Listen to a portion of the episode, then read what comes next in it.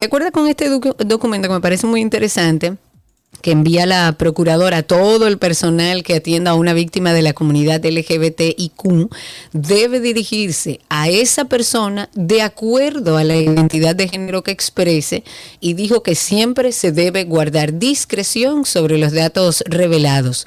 La instrucción de la procuradora establece que las personas de poblaciones vulnerables, de acuerdo a las 100 reglas de Brasilia, son las que por razón de su edad, orientación o identidad de género, estado físico mental o por circunstancias económicas, étnicas y o culturales encuentran dificultades para ejercer a plenitud los derechos reconocidos por el ordenamiento jurídico. Guay caramba, nos vamos señores con la visita del canciller a Cuba, una delegación del Ministerio de Relaciones Exteriores encabezada por el canciller Roberto Álvarez concluyó su visita oficial a la República de Cuba, donde se realizaron reuniones y visitas de trabajo que sirvieron para que ambos países eh, identificaran proyectos de cooperación bilateral, intercambio comercial y otros tipos de colaboración en beneficio de ambos pueblos.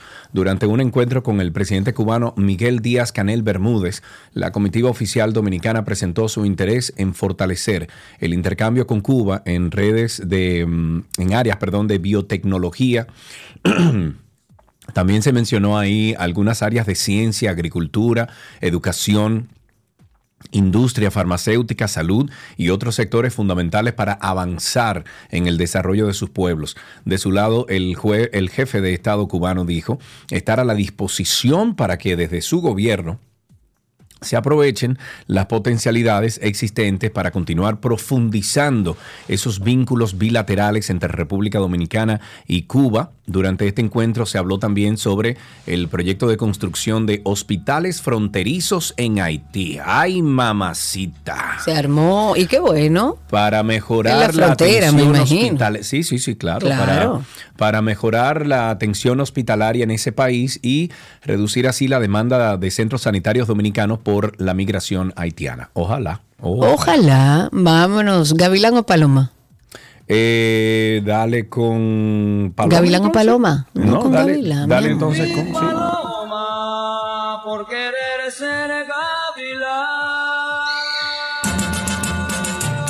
Cuidado con el Gavilán,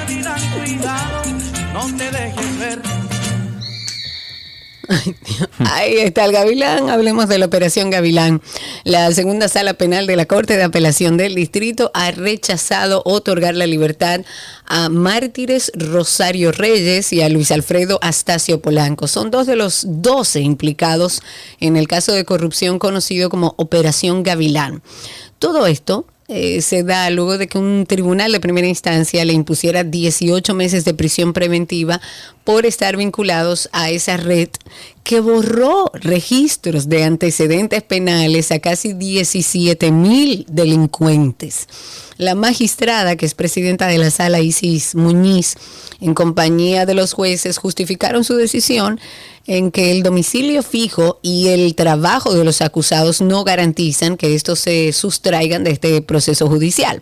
Recordemos que a principios de este mes de, mm, bueno, a principios del mes de agosto, la Oficina Judicial de Atención Permanente del Distrito acogió el pedimento del Ministerio Público, impuso cárcel a cinco de los doce acusados en esta operación, pero además de Mártires Reyes y Astacio Polanco, eh, los 18 meses de prisión fueron dictados también a Alfredo Mirambux, a Rubén Darío Morván y a Domingo Julio Santana. Ellos rechazaron colaborar en la investigación y todos ellos están recluidos en los centros de corrección y rehabilitación tanto de San Pedro de Macorís como Najayo y de esa forma actualizamos Operación Gavilán.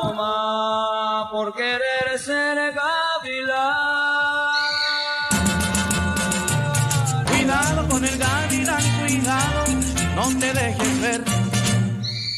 Hmm, ok, a pesar de que la frontera está cerrada, alrededor de 15 haitianos ilegales fueron detenidos en Santiago Rodríguez por miembros del ejército de la República Dominicana.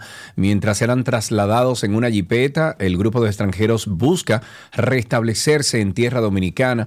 Estos indocumentados de diferentes edades y sexo fueron detenidos en medio de una persecución a través de caminos y carreteras de la referida provincia. El conductor de la jipeta logró fugarse de las autoridades cuando estos dispararon a, los, eh, a, las gomas, a los neumáticos del, del vehículo para obligarlos entonces a pararse. Los, los nacionales haitianos fueron trasladados a la Fortaleza General Santiago Rodríguez para luego entonces ser entregados a la Dirección General de Migración para su repatriación, mientras que el organismo castrense mantiene la búsqueda del conductor del vehículo que se encuentra prófugo. Señores, se un lío. Tienen que, espérate, antes de tú decir eso, tienen que definitivamente lograr un precedente en este país con estos temas de los dominicanos que siguen entrando haitianos ilegales. Así como eh, cambiaron las leyes para que el que se robe una vaca cumpla en vez de dos años diez, el que, entre a un ilegal a la República Dominicana de cualquier nacionalidad tiene diez años para empezar. Bueno, ¿ya? Hablemos de esta situación que se ha dado. Aquí hemos hablado mucho del tema de la invasión de, terrenos privados y del Estado. Pues ahora el gobierno, a través del Instituto Agrario Dominicano, ha anunciado que está decidido a frenar las bandas que se dedican a invadir terrenos privados y del Estado. Esto sucede mucho, sobre todo en la provincia de Montecristi y en algunos puntos del país el, el IAD, como se conoce el Instituto Agrario Dominicano, que funciona auxiliado por la fuerza pública y por abogados del Estado, ha desalojado ya a varias personas que estaban ocupando unas eh, tareas de tierras que son eh, propiedad del gobierno que están en el kilómetro 13 en Montecristi. Pues estos operativos de desalojo fueron coordinados por em, el subgerente en el municipio, Carlos Julio. Él dijo que no va a permitir que personas estén actuando en contra de la ley agraria. Y por otro lado, el director general del el Instituto Agrario Dominicano, ordenó que los representantes de esa entidad preserven y protejan todos los bienes que le pertenecen, que son para beneficiar a los parceleros que sí están legalmente asentados ahí, en esos terrenos. Entonces, en el día de ayer, una alta comisión del gobierno dominicano realizó un recorrido en la frontera con el propósito de realizar algunos trabajos de reconocimiento del área, de levantamiento de la situación actual, ya que empresarios haitianos supuestamente han edificado un canal para desviar el cauce del río Masacre, una situación que afectaría a cientos de agricultores en la zona. El cónsul dominicano en Juana Méndez, Haití, integrante también de la comisión, Margarito de León, anunció que se ha reunido con autoridades haitianas para que utilicen la fuerza pública en caso de ser necesario para que particulares descontinúen la obra ilegal del canal tras violar los acuerdos internacionales. El diplomático dijo además que desde el lado dominicano no se ha alterado en ningún momento el cauce del río, la misión con instrucciones del presidente Luis Abinader y que busca que el territorio dominicano no sea perjudicado por la edificación, está integrada por el, subdirector de Instituto Nacional de Recursos Hidráulicos, Daniel Gómez, el director regional del INDRI, César Molina, el cónsul Margarito de León, entre otros funcionarios que se hicieron acompañar de un grupo de ingenieros técnicos capacitados. Yo diría, porque no sé si tú has seguido esta situación, eh, Karina, y si tú buscas ahí, utilizas la herramienta de Google Earth, tú te vas a dar cuenta que el río Masacre es básicamente nuestra, nuestra frontera, lo que divide República Dominicana de Haití. Y entra y sale, y entra y sale. O sea, sale de República Dominicana, nace en República Dominicana, entra a Haití, sale de Haití, vuelve a República Dominicana, etc. Y entonces, ¿por qué nosotros no desviamos ese río y ya que no entra a Haití y se quede todo el agua de este lado? Porque, porque, no, te lo digo como respuesta a lo que ellos están haciendo. Porque si ellos están desviando una parte que es justamente antes de Pedernales, que le están desviando, para que, que, esa agua sea utilizada por no sé qué y no sé no. Entonces vamos a desviarlo desde Pedernales, que no entra a Haití, se quede en República Dominicana y nosotros hacemos entonces con el río lo que nos plazca. Sí, es justo para ti, para mí también, ¿verdad? Esa es la línea. Exacto. Bueno, para finalizar, comentar brevemente que la Cámara de Diputados, en la agenda de la Cámara de Diputados de esta semana estaba agendado el informe legislativo que recomendaba un juicio político contra cinco miembros titulares de la Cámara de Cuentas. Esto se hacía porque supuestamente cometieron faltas graves en sus funciones, pero el tema no fue conocido porque aún no existe el consenso para debatirse. Señor, estamos hablando de la Cámara de Cuentas, quien fiscaliza lo que sucede en este país, lo que se hace con nuestro dinero. Pero el diputado Rogelio Alfonso Genao, que preside esta comisión que elaboró el informe, estaba hablando, explicó que aunque el tema está en la agenda de sesiones de los diputados, eh, aún no existen las condiciones, esa fue la frase que él dijo, no existen las condiciones para discutir este posible juicio político, porque los opositores insisten en rechazar este informe, porque lo consideran, según ellos, excesivo, desligado de la ley. Pero qué cosa, qué cosa peor podemos eh, eh, tener para elevar un juicio que tener gente que están falseando auditorías ahí adentro. Eso es terrible. Genao explicó que para que este informe prospere, se necesita una votación de mayoría especial, es una herramienta que se usa para proyectos de leyes orgánicas o para juicios políticos, para procesos disciplinarios y ese tipo de cosas. Y aunque el PRM cuenta con esa mayoría requerida para aprobar cualquier iniciativa, en el caso específico de un juicio político, necesitaría de forma obligatoria el respaldo de la oposición y evidentemente no lo va a tener, por lo menos del PLD no. Claro, imposible, imposible. Eh, déjame ver, eh, apareció Rita, déjame ver si ella me devolvió. No, parece que apagó el teléfono, pero bueno, eh, queríamos llamar a Rita Indiana para que usted la, escuchara al aire, ¿verdad? Viva, en una pieza. Exacto, pero ella, ella me escribió, me dice que sí, que está viva, que todo está bien. Eh, no sé de dónde salió la bola de que había muerto Rita Indiana, pero no, no ha muerto Rita Indiana, está viva y coleando. Mientras tanto, invitarles a todos ustedes a participar y suscribirse a nuestro canal de Karina y Sergio After Dark. Hay muchos, muchos, muchos temas interesantísimos. Cuando hablamos de duelo, la gente asume que hablamos de la pérdida de un ser querido y todo lo que eso conlleva. Pero hoy vamos a ampliar un poco ese concepto para que entendamos que vivir un proceso de duelo no necesariamente tiene que ver con la pérdida de un ser querido, sino con muchísimas otras cosas. El duelo no es una enfermedad, el duelo es un proceso adaptativo. Un proceso de duelo sí puede hacer que debute, puede ser un catalizador. Si una persona genéticamente tiene predisposición hacia la depresión, un duelo puede catalizar a que se presente la enfermedad. Precisamente en este podcast queremos reflexionar un poco sobre cómo podemos afrontar el duelo por la pérdida de cualquier cosa, una pareja, pérdida o la venta de un hogar, pérdida de nuestra rutina habitual también. Yo he llorado por eso porque... Karina y Sergio, After Dark. Karina y Sergio After Dark está en todas las plataformas de podcast. Nos buscan como Karina Larrauri Podcast o Sergio Carlo Podcast. O si no, usted entra en Google. En Google usted pone Karina y Sergio After Dark y de inmediato le sale ya todas las plataformas donde estamos disponibles. Mientras tanto, hasta aquí, 12 y 2. No, el inicio de 12 y 2. Ya regresamos. Todo lo que quieres está en 12 y 2.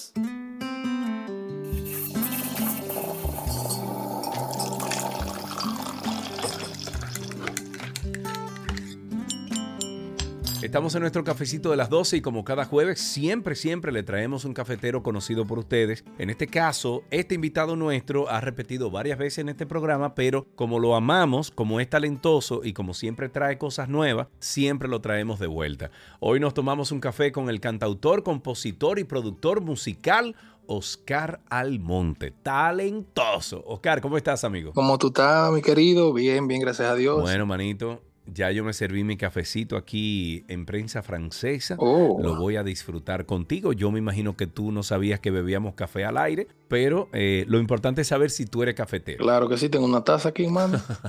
La tercera del día. Ah, no me digas, son, son varias al día que te tomas. Oh, sí, y eso que antes tomaba más, pero la, la he tenido que bajar un poquito porque ya tú sabes. Sí, todo en exceso, todo en exceso no, no es bueno, Oscar. Sí. Oscar, ¿cuándo, ¿cuándo tú entiendes o cuándo recuerdas tú que comenzó a existir en el día a día el café para ti? Te voy a decir que mi madre, o sea, tiene un salón de belleza todavía.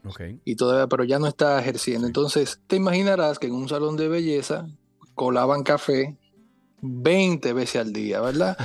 Entonces yo no comencé a tomar café muy, muy jovencito, pero te puedo decir que ya a los 12 años por ahí ya yo tomaba, me tomaba una tacita de café. Y entonces luego ya con, eh, con, eso de la música, siempre que uno estaba en un estudio o algo, siempre te brindan café, entonces ya tú sabes, por ahí comenzó todo. ¿Y tú eres de lo que te tomas el café negro, el café con un poquito de a lo mejor stevia o qué sé yo, azúcar? ¿Cómo te lo tomas? Me lo tomo con, con ágave, uh -huh. cuando no tengo ágave, con un poquito de azúcar y estoy tratando de no tomarlo con, con ningún tipo de, de de endulcorante. Tratar de, okay. de, aprender a tomarlo amargo, pero es fuerte. ¿Y tú, ¿Y tú te lo tomas con, por ejemplo, a veces le, le echas, por ejemplo, algo de leche, algo de, de, agua de almendra? No. No, no, no. Un poquito de cremor a veces, pero no, no nada de, de, de almendra ni nada de leche. Cuando viajas, ¿tú te llevas tu café o te llevas tu greca? Bueno, no, el café no, pero a veces sí nos hemos llevado la greca.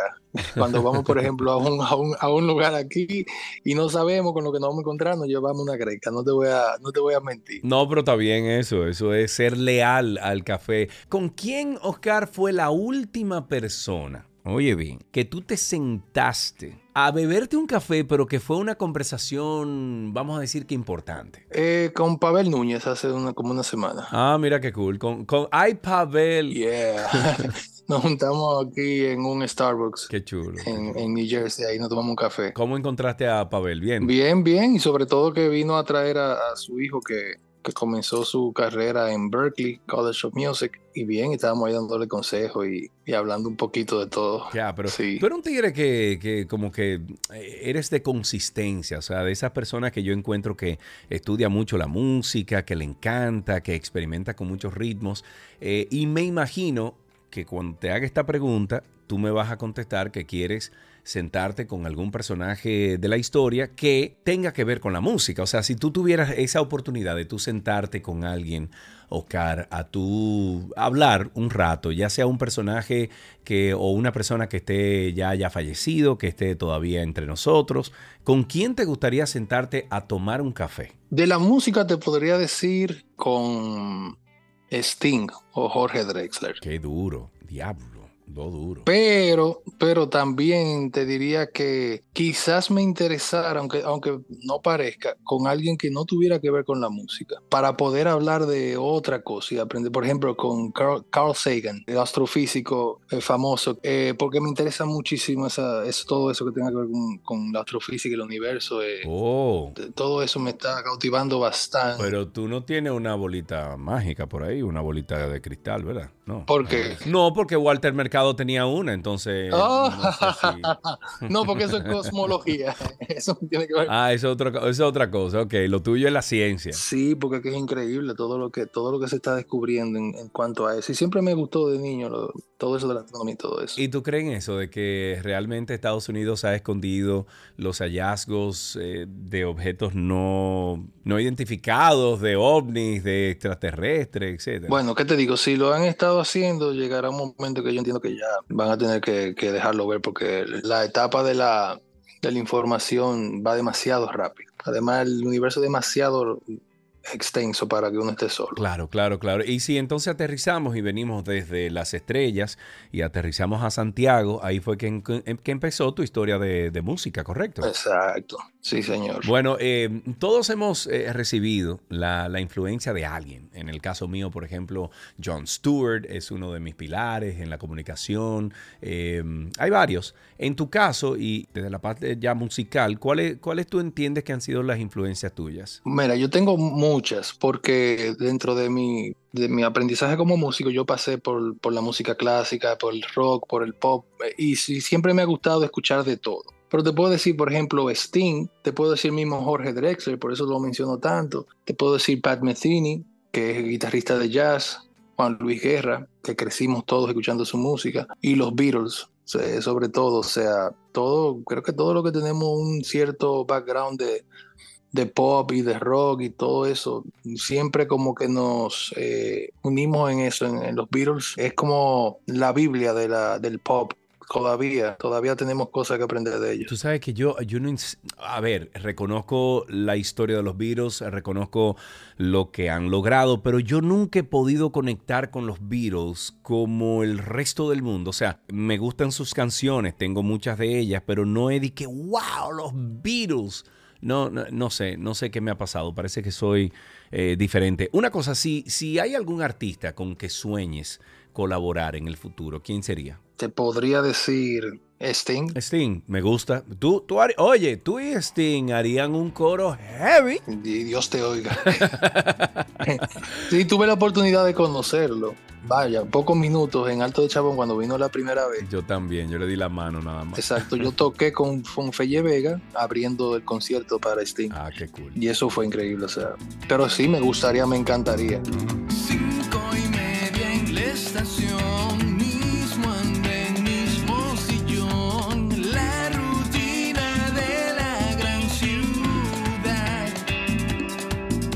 de caras conocidas que no quieren saludarse una vez más. Mira, cuéntanos un poquito sobre este lanzamiento más reciente que tienes. Se llama Sin Compromisos. ¿Qué tal? ¿Cómo te subió a la musa? ¿Cómo te llegó? Bueno, Sin Compromisos es mi primer álbum solista. Eh, tiene siete canciones. Una de ellas tiene una versión pop y tiene una versión acústica a guitarra y voz.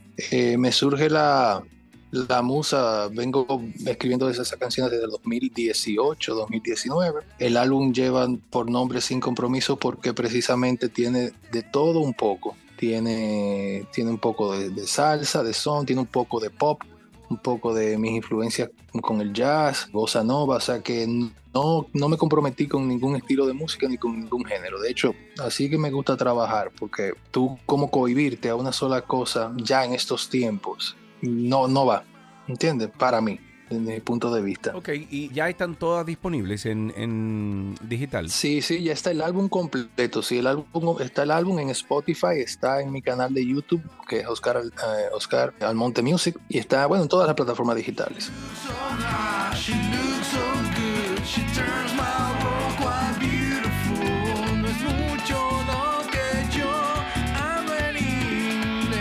Muy bien, como siempre, un sello de calidad. Ya cuando ustedes vean a Oscar Almonte por ahí, ustedes saben que eso es de calidad y que va a sonar muy bien. Aparte que Oscar es también de los que tú le dices, Oscar, yo quiero hacer una canción de tal cosa.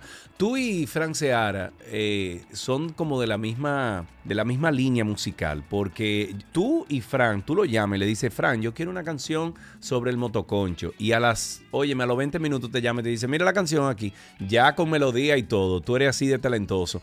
Amigo, ¿dónde podemos entonces conseguir tu música? Spotify mencionaste, YouTube, ¿qué más? Todas las plataformas digitales de música, Spotify, Amazon Music, también está en, en iTunes y está en, en mi canal de YouTube, Oscar Almonte Music. Ahí también, en mi canal de YouTube, están los primeros videos que hice. eh, bueno, hay tres o cuatro videos musicales que pueden también eh, disfrutar. Excelente, Oscar. Muchísimas gracias, amigo. Te quiero mucho y gracias por dedicarnos estos minutos a nosotros. Un besito a Karina y un abrazo a todos ustedes. Gracias, hermano. Hasta aquí esta conversación amena con Oscar Almonte. No se pierda su música, búsquela, que es excelente.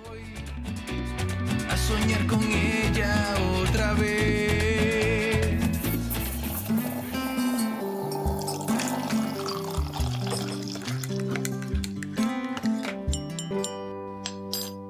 lo que quieres está en 12 y 2.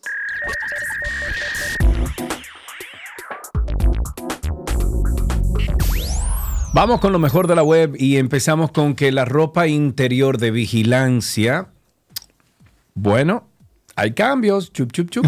El Servicio de Inteligencia de Estados Unidos ha destinado 22 millones de dólares a un proyecto que consiste en la creación de ropa interior de vigilancia llamado Smart E-Pants. Smart E-Pants. Ok. Esta estrategia busca desarrollar prendas de vestir, incluyendo ropa interior, que permitan llevar a cabo operaciones de vigilancia sin ser detectados. Cada vestimenta estará diseñada para ser completamente lavable y contará con dispositivos de grabación de audio, video, geolocalización. Estos Smart Pants, eh, cuyas bueno, siglas en inglés, eh, en español sería Sistema Textiles Activados y Conectados Eléctricamente. pero Smart Pants es en inglés, ¿no? Es la inversión más importante que ha hecho el gobierno federal de los Estados Unidos en los llamados textiles activos inteligentes. Estas prendas de vestir tendrán la apariencia y comodidad de la ropa de uso diario, pero van a ocultar en su interior dispositivos de grabación de datos para que nadie los note. La Agencia de Proyectos de Investigación Avanzada considera que Smart ePants podría, podría tener varias aplicaciones prácticas como mejorar la capacidad de las autoridades para recuperar información útil sin interrumpir las operaciones. A pesar de esta innovación, que buscan incluir, hay preocupaciones sobre los impactos negativos de implementar este tipo de prendas, especialmente generando desconfianza en las instituciones de seguridad pública de los Estados Unidos. Y si hablamos de Google, Google ahora lanzó una forma de promover el descubrimiento de aplicaciones y de servicios que están disponibles en Play Store y lo hace a través de una serie llamada The Play Report. Y esto se va a encargar de destacar un conjunto de plataformas en cada emisión que publiquen en su canal de YouTube. El contenido que ya empezó a producirse presenta um, aplicaciones aptas para cualquier tipo de público, o sea, no se centra solo en una categoría específica, sino que incluye software para edición, juegos, eh, utilitarios, de salud, entre muchos otros. Y las recomendaciones no solamente van a incluir aquellas que sean destacadas por el mismo si sistema de Google Play Store, sino que también van a buscar la promoción de nuevas plataformas que tengan un potencial de utilidad. Es una serie que va a estar conducida por cinco expertos en videojuegos y en estilo de vida y ellos van a dar información sobre qué sería bueno descargar. Eso lo van a encontrar en el canal de YouTube de Google Play, pero además se ha confirmado que solo una cantidad limitada de usuarios va a poder acceder a, mm, a, esta serie que por el momento se mantiene como un piloto y sigue a prueba para eh, porque ellos están tratando como de determinar qué tan eh, útil va a resultar para los usuarios ya que el primer episodio fue publicado el 5 de septiembre de este año. Aún no se conoce cuál va a ser la frecuencia de la, de la publicación del contenido. Lo que sí se ha confirmado es que va a estar disponible solo para los usuarios de los Estados Unidos va a ser en un formato especial dentro de la aplicación de Google Play Store al estilo de YouTube Shorts para aquellos que manejan bien YouTube. Cada selección recomendada por este equipo editorial de Google y destacada por The Play Report va a aparecer en una sección adicional, va a estar en la parte superior de esta tienda de aplicaciones, al igual que lo haría un video de YouTube Shorts. Estas producciones van a resaltar el nombre de las aplicaciones para que puedan encontrarse fácilmente, pero además te van a decir cómo funcionan, van a tener breves clips sobre el contenido que presenta una vez que son instaladas en los celulares y tabletas, pero además en la parte inferior, presta atención, en la parte inferior de la pantalla se va a presentar una barra adicional en la que ahí se va a incluir una miniatura del icono del programa y el botón instalar, que me parece muy interesante porque a veces uno como que se pierde navegando en todas Sí. las aplicaciones, uno acostumbra a bajar muchísimas aplicaciones que al final termina usando solo una y esto es una forma como de ambientarte de todo lo nuevo que hay, de todo lo que existe para que no tengas que buscar tanto. Tengo un problema serio, pero serio, serio. ¿Cuál serio. será? No sé si viste, ¿cuál, ¿cómo que cuál será? Tengo muchos problemas serios. No, no sé, no pregunto. Ah. Mira la foto que yo mandé ahí en el grupo Ajá. y que yo puse abajo. A ver. Tengo un problema. Ah, de- del árbol. Sí. ¿Tú estás seguro que del árbol? Señores, me estoy enamorando de ese árbol que está aquí a en mi ventana. O sea, tú estás enamorado del árbol. Mira qué pasa. Conozco ese sentimiento. Mira qué pasa. Tú estás enamorado de un árbol. De mis plantas, claro. Mira qué pasa. Esa mata que está ahí, ese árbol que está ahí, está en el patio de mi vecino, de mi vecino delante, del frente. Que, eh, bueno, sucede y pasa que es mi mejor amigo, Jorge Perrota, que es mi socio. Abajo de ese árbol hemos hecho barbecue, hemos hablado, nos hemos reído, hemos bebido vino. Pero Ay, si el árbol hablara. no, no, no. Bueno, sí. Pero, pero, pero entonces me está pasando que es un sentimiento raro lo que estoy experimentando. Pero eh, el, el ver como ese árbol día tras día les rompe la madre el sol y ese árbol está verdecito, lindo. Tú te pones abajo y te da, te cambia la temperatura, no te da el sol fuerte que te da. Mira lo frondoso que está, cómo se mueve. Me estoy enamorando del árbol. Mi- bueno, pero parece que es verdad que te está enamorando Te, del árbol. te juro que lo estoy viendo de aquí. Digo que lo que quiero es ir a darle un beso y abrazarlo. Nunca había tenido ese sentimiento. Mira, llámate a Dominic Fuentes entonces y dile, mira, tengo ganas de abrazar un árbol, ella te va a acompañar. Recuerden ustedes que tenemos a Karina y Sergio After Dark, es un proyecto donde hablamos de salud mental, de bienestar, que ustedes pueden conseguir en todas las plataformas de podcast. Volvemos, señores, abriendo este año con un temazo, el falso concepto que tenemos todos del éxito. Y más con estas redes sociales, Karina Larrauri, en donde lo que vemos es todo logros. No vemos el paso falso. El éxito es el resultado que te lleva a ser pleno, feliz y satisfactorio. Pero el resultado realmente lo que importa es cómo tú haces el camino, en quién tú te conviertes en el camino, en esos fallos y desaciertos. Tenemos la tendencia a ver el éxito de los otros, a idealizarlos y a querer llegar ahí. Hay muchas personas, Karina, que se frustran por no lograr alguna meta a cierta edad o época de la vida. Hay una parte importante y es que el éxito muchas veces nos sentimos vacíos porque eso a mí no me hace feliz y porque no partió de mí, de lo que yo en realidad quería, que es lo que es la construcción de la real identidad. Karina y Sergio, After Dark. Karina y Sergio After Dark, vaya a Google y usted pone así mismito como le estamos diciendo. Karina y Sergio After Dark y voilà. Usted va a estar conectado con nosotros a través de ese podcast que lo que hace es siempre ayudar. Hasta aquí lo mejor de la web en 12 y 2.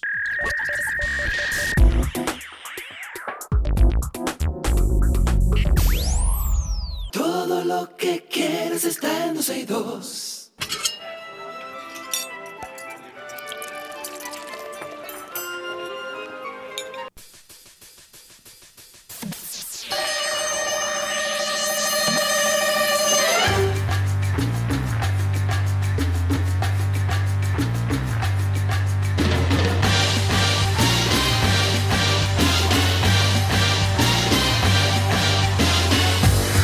Nicolás Frigerio in the house. Nico, ¿cómo estás, amigo? ¿Todo bien?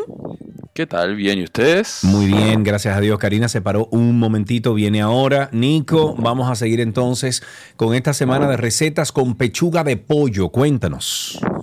Eh, Karina se fue muy lejos. Eh, bueno, ya vuelve ahora, vuel- vuelve en te- un minuto, está aquí con nosotros. Deja- déjame, voy a tirar la receta rápido entonces. Diablo.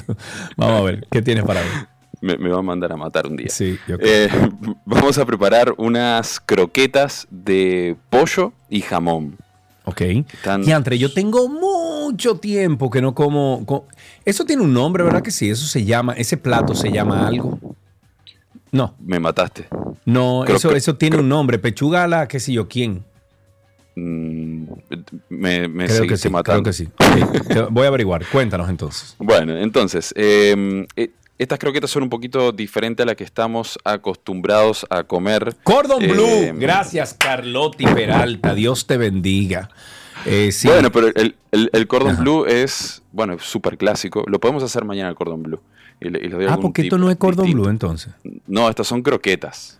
Ah, croquetas. Lo otro son Exacto. pechugas. Lo otro es pechuga que se aplana, se rellena, se hace un rollito y se empaniza. Ya. Está buenísimo, no falla. Eh, esto no, estos son croquetas. Esto Pues lleva dele, otra, hermano, otra dele, dele. preparación. No, no se deje llevar de mí, dele.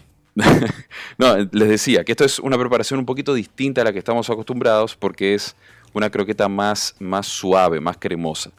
Eh, por lo tanto, lleva un poquito más de cuidado en la preparación, pero no tiene, no tiene ciencia. Lo que vamos a necesitar es pechuga de pollo, eh, por supuesto, leche, mantequilla, harina, romero, laurel, queso parmesano, si tenemos a mano, si no, lo podemos obviar, jamón, eh, jamón cocido, puede ser de pavo, puede ser jamón cocido de, de cerdo, jamón york, o si quieren le pueden poner también jamón serrano, va a quedar, con el pollo queda buenísimo todo lo que pongamos, y luego eh, los ingredientes para, para empanizarla, que son los clásicos, harina, huevo y pan molido o panco, que, que queda más crujiente. Para el procedimiento, lo primero, lo primero, lo primero que vamos a hacer es, eh, vamos a colocar el pollo en una, la pechuga, puede ser con hueso o sin hueso, es indiferente. La vamos a colocar en una olla, vamos a taparla con agua y vamos a ponerle bastante romero, pero bastante, una rama entera con, con todas sus hojitas. No escatime. Yo tengo una mata que voy a mi mata, la corto y todo orgánico. Muy bien, buenísimo. Eh, es- La verdad que cuando las que tenemos en casa siempre tienen como un aroma Tienen un Eh, aroma, pero, sí. pero, pero como elevada a la décima potencia. Sí, sí, sí, sí, sí, sí. Está, está buenísimo siempre. Así que nada, tú le, quizás si, si es muy poderoso, ponle media ramita, no le pongas entera para que no quede, eh, para que no sepa solo a romero. Ok. Entonces, aquí si queremos podemos agregar todos los ingredientes que quieran para saborizar y aromatizar esta preparación. Pueden agregar zanahoria, cebolla, apio, lo que quieran. Pero si solamente tienen agua y romero, pues agua y romero y va a quedar bien también. Vamos a poner un poquito de sal eh, al agua y lo vamos a cocinar a fuego medio, que hierva a borbotones pequeños, no demasiado intenso, hasta que la pechuga esté bien cocida. Igual que hicimos la- durante toda la semana, revisamos si quieren con, un tenedo- con dos tenedores, separamos un poquito y si vemos que está cocida, pues retiramos del agua y dejamos eh, enfriar a temperatura ambiente. Mientras se va enfriando, vamos a preparar la bechamel eh, con la que vamos a hacer estas croquetas. Bien sencillo también. Vamos a utilizar leche, mantequilla y harina, una bechamel clásica, pero con una particularidad, que vamos a utilizar el doble de harina eh, de lo normal, para que quede un poquito más compacta, porque si no luego es muy difícil de, de armar esa croqueta. Entonces, por cierto, los voy a Ujú. Sorprender. ¿Con Mañana, qué? Ajá. mañana van a tener las recetas de la semana. ¿Qué? Mentira. No, Nico. Esto es- No. Fue Paula que se sentó contigo a hacer esa receta para que tú no quedes tan mal, ¿verdad? estoy volviendo. Vayan a buscar a Nico que está enfermo. Me estoy volviendo loco. Sí, lo veo, lo veo, lo veo. Eh, no, lo que pasa es, por ejemplo, hay recetas de las que dimos en la semana que son fáciles de hacer, pero esta, por ejemplo, sí que sin receta es un poquito más complicada, entonces, pues eh, les quiero dar ahí una ayudita. Para Ok. que cuando llame al banco o llame a la telefónica no me digan... sí, Para ver si empieza a salir esa mala fama. Me- Bien, me llegó- señores, desde que Nico mande esas recetas que no la ha mandado, la cargaremos en nuestra página y le avisaremos. Muy bien.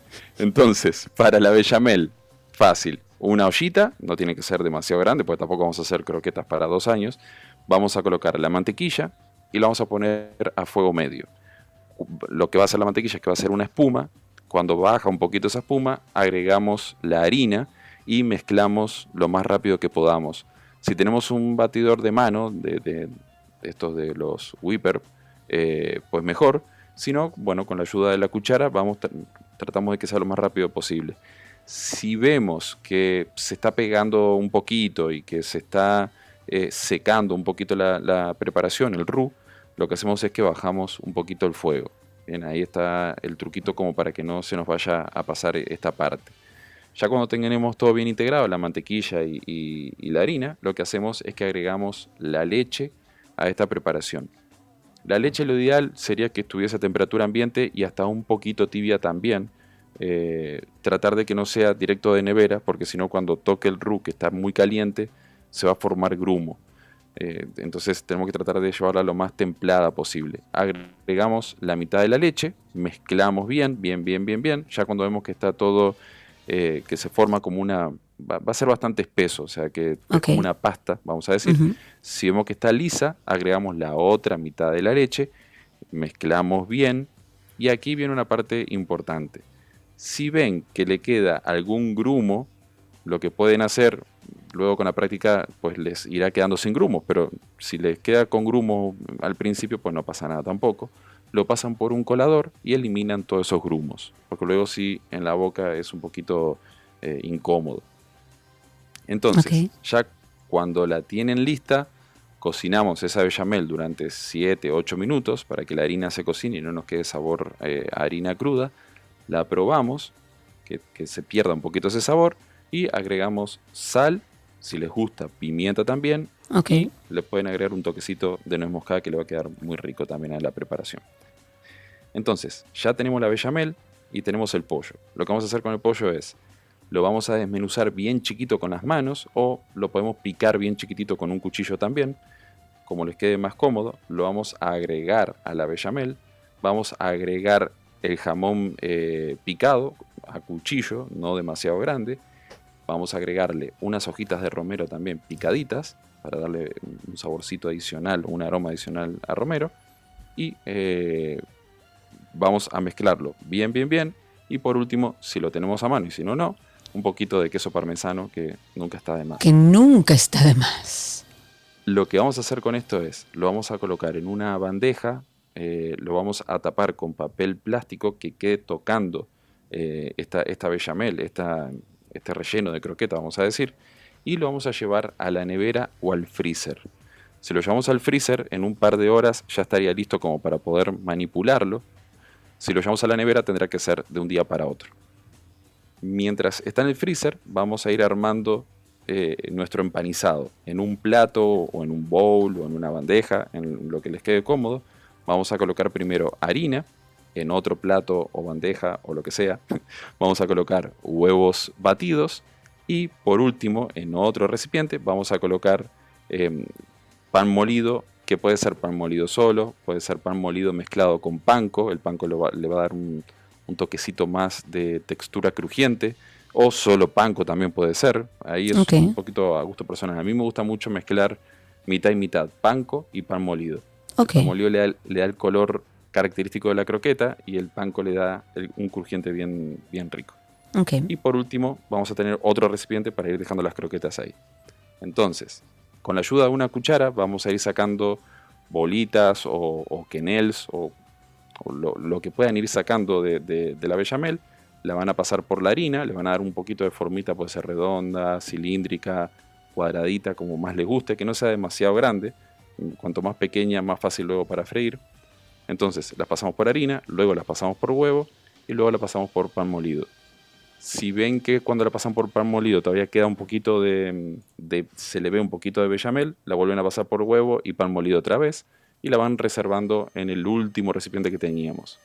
Ya cuando las tenemos todas empanizadas, las freímos en abundante aceite caliente como siempre, retiramos, dejamos, las dejamos un ratito en un papel absorbente o en una rejillita para que drene el aceite que pueda tener eh, del empanizado.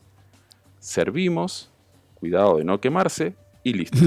Y listo, ahí tenemos una rica receta que eventualmente va a llegar porque Nico se ha comprometido públicamente en que va a mandar todas estas semanas de recetas con pechuga de pollo que ustedes van a tener en nuestra página 12y2.com. Mientras tanto, puede buscar a Nico como Nico el Chefo, como Nico el Chef, pero con una O al final. Nico el Chefo. Nico, amigo, gracias. A ustedes, hasta Un mañana. abrazo grande, te trate bien, no te puedes quejar. Sí, Vamos a sí, esperar esas recetas. Tú no sabes lo que tú has hecho diciendo eso al aire. Bueno, es una forma de, de- de comprometerme a mí mismo, tú sabes. Lo sé, me imaginé. Esperamos esas recetas, Nico. Recuerden. Se llama. Exacto. A partir de la semana que viene, toda esta semana estará en nuestra página 12y2.com y hasta aquí nuestra receta del día.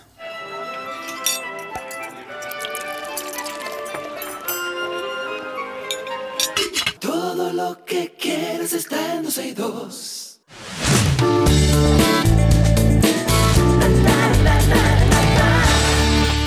Estas son las noticias del mundo del entretenimiento. El cantante canadiense Michael Bubble. Yo tengo como ganas como de, no, como de abrazar a Gamalache. Michael Bubble. O sea, Gamalache me ha hecho mi sueño realidad. Ay, ay, ay, ay, ay, ay, ay, me muero. me You muero. know ¿Tú te imaginas ahí en, en Ahí Altos en Chabón primerita esa cuestión? fila ahí viéndole. Es que yo me voy a morir de emoción. Uf. You know how I feel. Yo, tú sabes que Carlotti Peralta ha visto a Michael Bublé, lo ha visto en persona. Ah, sí. Y recuerdo que Carlotti nos dijo que hay una parte muy importante dentro del concierto, que es cuando Michael suelta todo, suelta micrófono, suelta todo, se para Ay, en ay, el ay, medio del escenario y él a canta capela. a capela y a, bueno, a galillo. A Galillo nada. puro. Le pide bueno, no sé, no sé en, en- en el, en el anfiteatro. Pero Karina, el, anfi- teatro. el anfiteatro es ideal para eso. Que quería decir que es verdad lo que dice Gabriela Reginato, que ahí en Boala se oye, pero con la misma. Sí. Oh, Bueno, pero en la claro. misma calidad Sí, de sí. sonido. Bueno, pues Porque estuve en el concierto Sí. de, mm, de Ricky Martin Sinfónico, que por cierto estuvo muy bien. Felicidades a Gamal. Estuvo maravilloso. Y las últimas dos canciones las escuché desde Boalá y se oye perfecto. Bien, bueno, pues eh, Michael Bubble, Michael Bublé ya está calentando los motores para su presentación en nuestro país y fue el pasado 26 de julio cuando la noticia nos alegró enormemente porque como ustedes saben, en este programa somos fan, fan, fan, fan, fan, fan, fan, fan, fan, tan fan. No iba a decir una barra basada, pero está bien. fan, Eh, fan, fan. Esta será la primera presentación de Michael en el país y es que el ganador del cuatro Grammys se presenta en el, en el Alto Sechabón el día 30 de septiembre, sábado 30 de septiembre, como parte de su Higher Tour 2023 que terminará en México en el mes de octubre y de acuerdo con, una, con un comunicado, fue el mismísimo Bublé quien quiso venir aquí a La Romana antes de concluir para regalar y recibir presencialmente el cariño de sus fieles fanáticos dominicanos que desde el inicio de su carrera han escuchado cada una de sus producciones.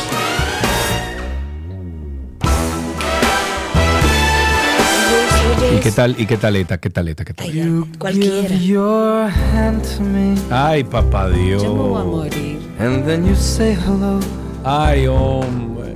and I can Señores, Vamos, vamos a El hacerle un que especial. conozca- Vamos a hacerle un especial a Michael Bubble. arranca a escribir, Cristian. Para ese, óyeme, para el viernes 29. Exacto. Así tú y yo nos vamos Previo al para la romana concierto. ya. Así tú y yo nos vamos del viernes en la mañana. para la romana. Relax. ¿Dónde te vas a quedar, por cierto? ¿O vienes ese mismo día? No, no, yo me quedo allá. ¿A dónde? En la romana. Hay que buscar, ok. Bueno, pues entonces, eh, el viernes 29, Cristi se va a bajar a escribir desde ahora. Exacto. Arranca a escribir con Michael Bublé fácil. Que tenemos Súbeme un ching esa canción. especial, sí, sí, Súbeme sí, un ching. say, oh, Oye,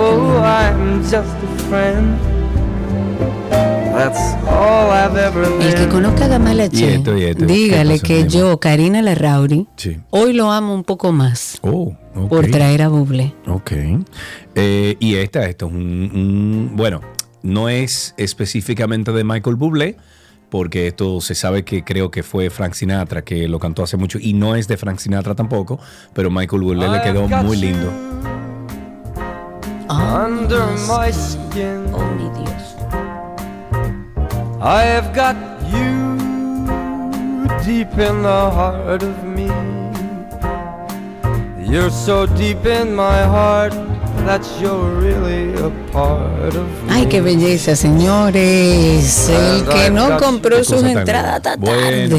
No, miren, si ustedes, hay personas que están revendiendo algunas entradas que compraron que lamentablemente no van a poder ir, déjennos saber porque yo tengo, por ejemplo, dos amigos Hay que quieren ir con sus esposas y no encuentran bol- boletas y estoy seguro que ellos la comprarían. Ojalá, háganos saber. Bueno, en otra información, la artista dominicana Techi Fatule ha vuelto nuevamente a emocionarnos con su música y en esta nueva oportunidad se ha inclinado hacia la salsa, música tropical, en una nueva versión del sencillo Esa Soy Yo, que ahí está Sergio, a ver si podemos escuchar un poquito. Esta canción, como ustedes saben, es de autoría, de su autoría, o sea, es de Techi junto al artista venezolano Fernando Osorio, es el tercer sencillo del álbum de salsa Let's Salsa and Chill. Y según Techi, este tema refleja la historia de una mujer que de algún modo es la historia de todas las mujeres que todas las mujeres tienen en común. Es la historia de muchas. Cuando lo ha dado todo por un amor y cree que ya no tiene más que dar y ahora lo que quiere es una vida nueva para seguir creciendo y recibir todo lo que merecen como pareja. La que ordena en tu vida el desastre, todo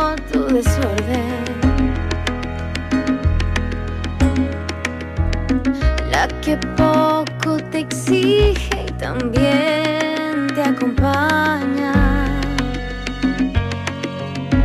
La que estando mal finge estar bien, si hace falta.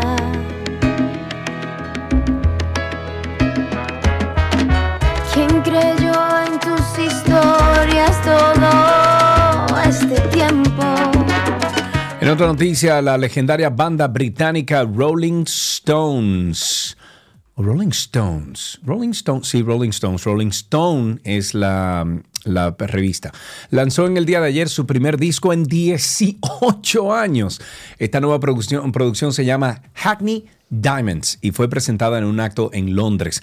El evento se celebró en el barrio londinense que da el nombre al álbum, Hackney, Hackney, uno de sus uh, distritos más vibrantes en la actualidad en la capital británica y contó con la participación del presentador estadounidense Jimmy Fallon como maestro de ceremonias en respuesta a la pregunta de por qué la banda tardó 18 años en sacar un disco. Mick Jagger dijo, en todo chistoso, pues porque somos muy vagos. Digo, pero nunca han dejado de trabajar, ¿eh? O sea, No. nunca han dejado de hacer conciertos. El nuevo álbum es el primero de los Stones desde A Bigger Bang. Esto fue en el año 2005, que fue más o menos cuando yo los vi a ellos. Yo recuerdo que no sé si fue Coca-Cola o Pepsi, uno de los dos que me enviaron con un grupo gente grandísimo a Miami y nosotros nos tiramos allá a Rolling Stones.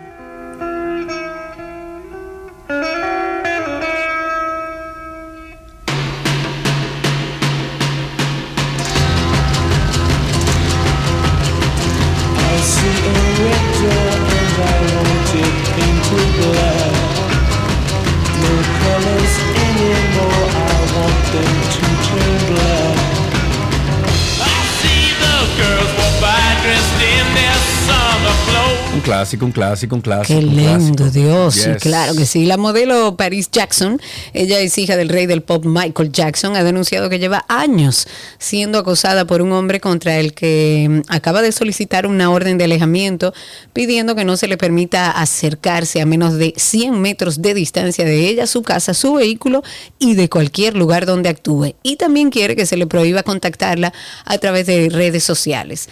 De acuerdo con unos documentos legales, París dijo que este intruso consiguió acceder a su propiedad en Los Ángeles el pasado 23 de agosto, luego de incluso escalar, mira, ya también hay eh, Spider-Man, incluso de escalar un muro exterior, empezó a merodear por el jardín mientras miraba a través de las ventanas a- en el interior de la vivienda. París alega que él ha estado enviando mensajes no deseados desde diciembre del 2019 y que con el tiempo se ha vuelto más y más y más insistente. Su comportamiento ha conseguido causar mucha ansiedad y al día de hoy esta, esta joven está aterrorizada con la idea incluso de quedarse sola en su casa. Para empeorar la situación, dos días después de que ella solicitara esta orden de alejamiento, la policía realizó otro informe sobre un hombre que se presentó en, en su mansión y se acercó también a la puerta principal, aunque por suerte ella estaba ausente. El Departamento de Policía de Los Ángeles, que se encarga de la gestión de amenazas, está estudiando este caso. I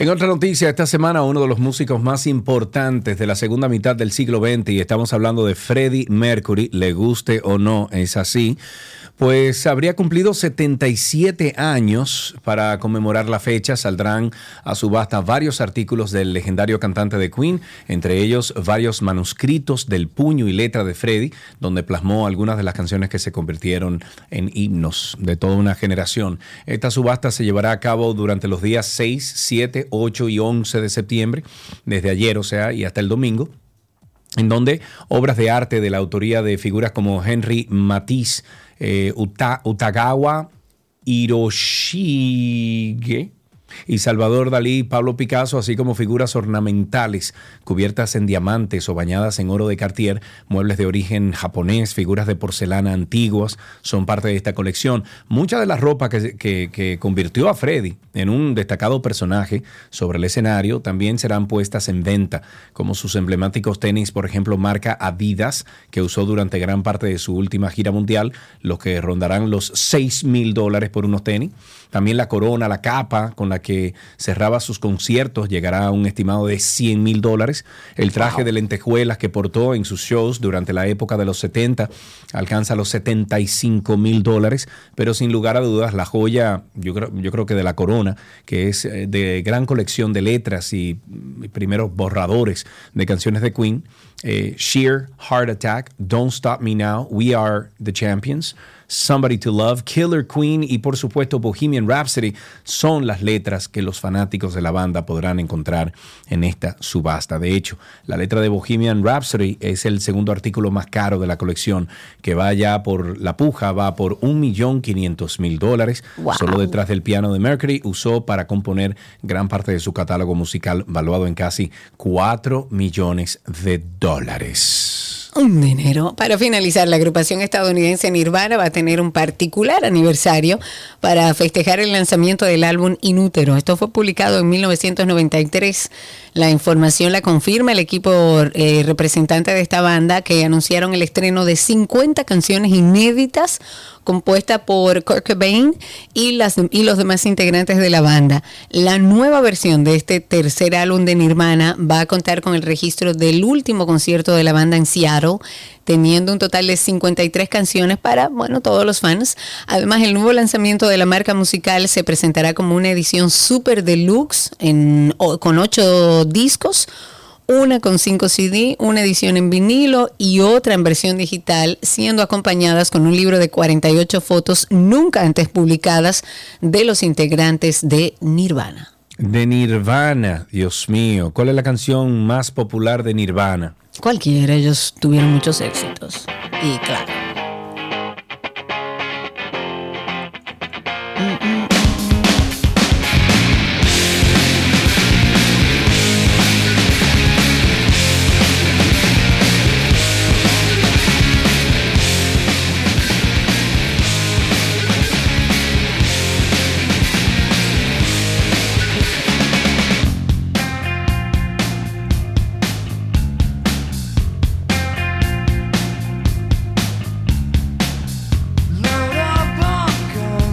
Bien al año 92. 90 y poco.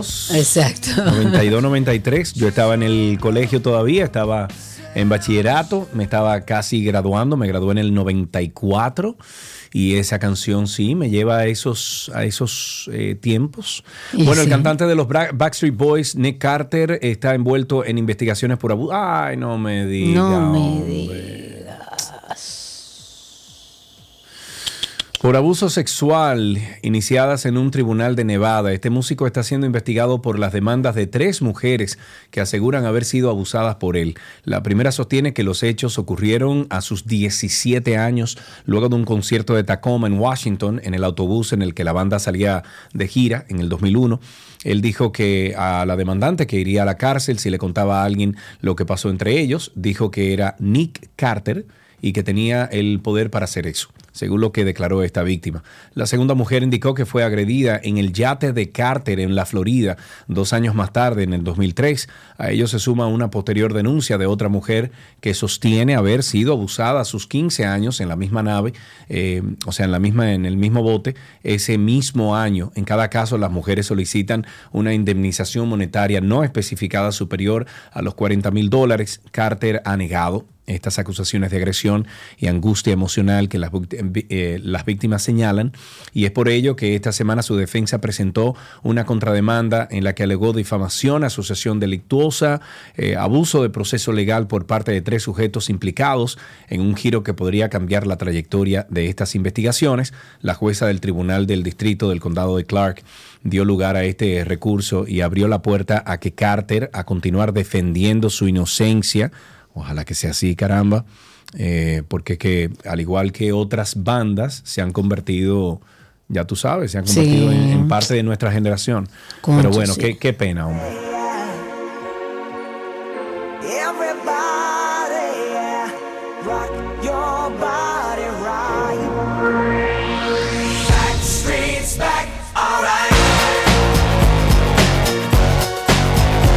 Eso me hace recordar saliendo de Intec, ¿Cómo, cómo, cómo? saliendo de Intec en mi escodita combi mecánico a todo lo que da esa música. Año 90 y largo, 98, 99. Gonna bring the flame, I'll show you how. La vida sí era sencilla en ese entonces. ¿eh? Uy, sí, hombre, devuélvame, pero Qué con todo lo que ¿eh? sé, con todo Cuando lo que uno sé. iba al- a, la, a la escuela, cuando uno iba a la universidad, y eso era. ¿Tú sabes quién dice eso? ¿Quién? Tu sobrino Diego Nicolás. Sí. Señores, sí. ¿Qué dice? Dice, ¿Qué antes era todo más fácil y ya es un hombre. y digo, tú no querías crecer, coge crecer. Señores, antes de finalizar, claro. vamos a recordarle nuestro podcast de Karina y Sergio After Dark. Vamos, respira conmigo. Hoy queremos hablar de cómo nuestra respiración puede ayudarnos a manejar un estrés en particular, el estrés tecnológico. Señores, y eso es una realidad. En los últimos años, la expansión de la tecnología en todos los ámbitos de la vida ha dado lugar a un nuevo concepto médico. Oigan bien, tecnoestrés. Hay ya un estudio muy interesante que se hizo, se llama la apnea del correo electrónico, hoy quizás más para el WhatsApp, la mensajería y todo eso, ¿no? Parece ser que cuando uno está escribiendo un mensaje, hace una suspensión temporal de la respiración, o respira de una forma superficial, o respiras más entrecortadamente, sin que nosotros nos demos cuenta. Hay muchos expertos que dicen que la respiración es un indicador muy preciso de los estados psicológicos. Nosotros mismos ya creo que lo tenemos innato, que cuando vemos a alguien en estrés decimos respira, respira, respira. Karina y Sergio, After Dark. Karina y Sergio After Dark. Muy bien, estamos en todas las plataformas de podcast. Ahí nos pueden conseguir. Mira, yo respiré ahora cuando yo escuché di que respira. Di que, Hay que respirar, señores. muy bien. Ok, Hasta aquí, hasta aquí, entretenimiento entonces.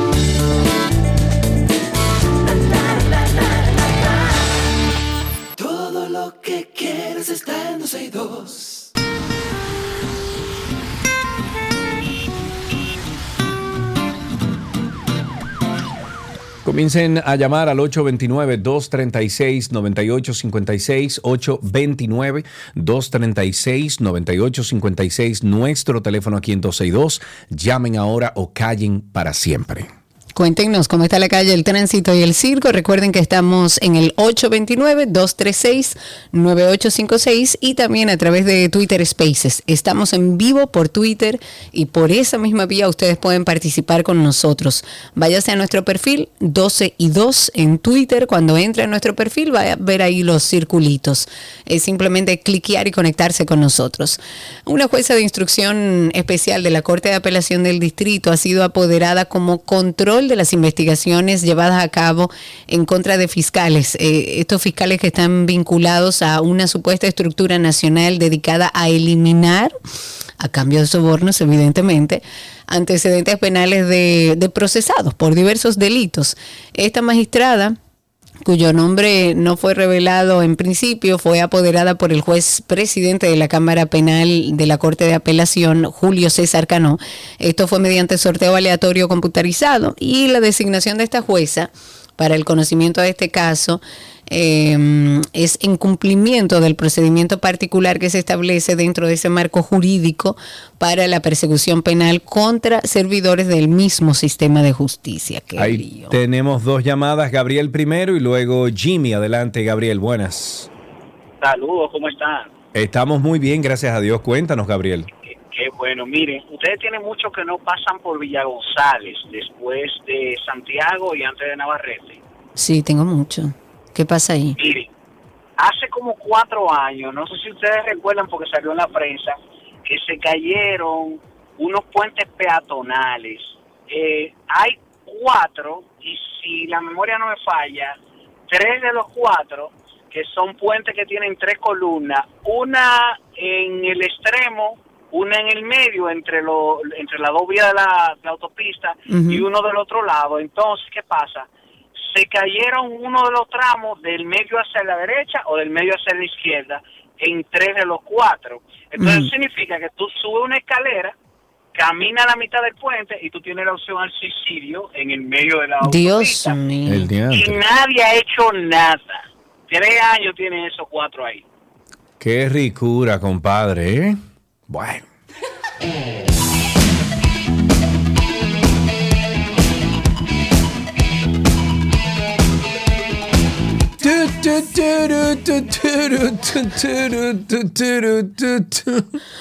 Voy a tirar un tuit del día o un X del Un día. X Ah, ¿tienes día. alguien ahí? Sí, Jimmy está ahí. Jimmy. Pues toma la llamada de Jimmy. Sí, buenas. Buenas, Jimmy. Cuéntanos. Señores, venía. O sea, dijo que tú estabas hablando hace un ratico y Karina, buenas tardes. Hola. Venía hablando hace un ratico de que todo era más fácil y menos complicado, pero ahora la gente es más vaga. ¿Y en qué sentido lo digo? Hace 20 años, Sergio, no existían los teléfonos inteligentes, o existían y eran dos o tres que los que lo tenían. Sí. Y todo el mundo, tú no veías a nadie en el tapón, tuiteando, eh, escribiendo, ni chateando, ni nada. Ahora tú ves a la gente más pendiente al teléfono que el guía del vehículo. Deberían Yep. poner una ley que todo el mundo ande con su base de teléfono y su free. Bueno, pero la hay, la hay, porque La es, hay. es eh, ¿cómo se llama? Es ilegal que tú tengas el teléfono en la mano.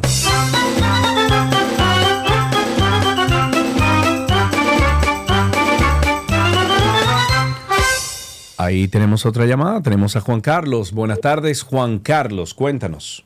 Juan Carlos, ¿nos oyes? Hello. No, Juan Carlos parece que no está ahí. Me voy espérate, con. espérate, no, no, él está ahí. Aló, Juan, Ca- Juan Carlos, ¿estás ahí? Sí, Sergio, ¿cómo están? Muy bien, gracias a Dios. Cuéntanos, Juan Carlos. Qué bueno, sí, mira, siguiendo con el tema del Intran que he estado llamando estos días.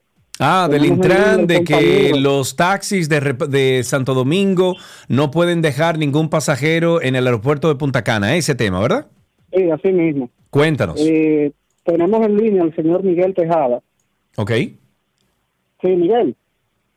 Sí, bueno. Sí, ¿y Sí, qué pasa con Miguel? Mi nombre, sí, Miguel le habla. Adelante, Miguel, ¿qué pasa? Bueno, me pasó un caso en Punta Cana hoy hace 12 días, el 26 de agosto. Yo subí el viernes de Santo Domingo a la capital a hacer un par, par de diligencias mías personales. Ajá. No trabajo en Punta Cana, trabajo en Quitasueño. Le doy transporte a él y taxi y a veces el pago tarde. Sí. Es un minibús que yo pude lograr hace como una semana con mi esfuerzo. Entonces, ¿qué pasa? Una bobita de 11 pasajeros. ¿Qué pasa? Sí. El sábado me dirigí en el mismo bar para hacer parte de diligencia. Alguien me llamó que lo fuera a buscar a decirte a un hotel para el edificio de Río República. Yo no tengo rótulo, yo no tengo nada, no sabía que ese monopolio estaba en Bávaro. Pero espérate, Cuando tú buscaste, la un puerta- momentito, un momentito, tú buscaste a alguien en dónde? En un No, no, hotel. yo iba a buscar a alguien que me llamó. Yo venía para la capital. Me dijo, manito, pásame a buscar, que yo te ayudo con el combustible, ya que vas para la capital. Yo venía para mi casa, porque mi esposa está enferma. Ok, ok, Y ya yo venía para mi casa porque yo subí a hacer una diligencia mía personal. ok. Porque yo soy condu- realmente yo soy conductor de guagua pesada, de 50 y 60 pasajeros. Ok, Pero pasarme esa guagua, ya yo estoy buscando forma de trabajar en mi guaguita. Pero trabajo en Quitasueño, yo soy de Quitasueño y trabajo aquí en Santo Domingo. A todo Ok. el que me llama le hago servicio. ¿Y qué pasó cuando usted fue al hotel a buscar a esa persona? Eh, yo fui al, al hotel Río República. sí. Entonces, cuando iba a entrar, el seguridad me dice que yo no puedo entrar. Yo le pregunto que por qué. Dice, porque yo no tengo rótulo ni tampoco tengo nombre de la persona. Digo, sí, pero es una persona que está aquí y empleado de aquí, yo lo vengo a buscar, que trabaja en la cocina y me dijo que lo vas a recoger para que le dé un empujón. Bueno, pero, No, no, pero no te, digo algo, Yo- te digo algo, dije- el hecho de que no te... dije, Pero una cosa, oye, sí, el Déjalo hecho de que no te... No, lo que pasa es que hay que aclarar algo. Eh, hasta ahí, ellos están en, tu de- en su derecho de dejarte entrar o no al hotel. Y lo digo porque aquí hay mucha rigurosidad, hay mucho cuidado al momento de dejar a alguien entrar a un hotel. Ahora, ¿qué pasó después de eso? Puede ser algo dudoso, No. pero... Ajá, después de eso, él me dice que no puedo entrar. Yo le digo, ah, pues no hay problema, hermano. Yo me parqueo y llamo a la persona que venga donde yo estoy. Yo estoy en la calle. Ok. Me voy afuera, me parqueo en una pared me quedo ahí, tengo como media hora, aproximadamente media hora, 45 minutos. Al rato yo voy que se me tira y yo vamos a gritar, digo, dígame cuándo, ¿qué pasa? Me dice, usted está detenido. Le digo, yo, ¿por qué estoy detenido? Porque usted está traficando turistas sin una licencia. Digo, ¿cómo que sin una licencia? Yo no hago traficando turistas, pues yo no trabajo aquí. Yo vine con una persona y, por cierto, lo estoy esperando a la persona. Me dijo, no, no, usted muéstrame su licencia. Yo no tengo licencia, yo tengo mi licencia de conducir, todos mis papeles de mi huevo que están al día. Eso es lo que yo creo que la licencia dice, no, tiene que tener una licencia de plan que pueda entrar aquí abajo a trabajar aquí o traer a alguna persona. Digo, no, no, porque yo no tengo nada de eso y yo no sé de eso, yo eso no lo sabía. Me dice, pues sepa, usted está preso, acompañe. Yo digo, ¿Cómo así? Cuando llego allá me dicen que yo tengo que pagar 50 mil pesos de multa. Así, así, como que uno se va a coger los cuartos de la mata, ¿será? 50 mil pesos. ¿Y quién le dijo que usted tenía que pagar ese dinero? ¿Y a quién? ellos me dijeron que yo tengo que pagar Ujú. 50 mil pesos de multa sin encontrarme un pasajero en la guagua, sin mi guagua no tiene rótulo, no tiene eh, antena de ningún taxista ni de nadie. Entonces yo no sabía que en este país no, no podía andar en la calle en su vehículo propio ni podía hacer ninguna diligencia en este país. Eso es una barbaridad.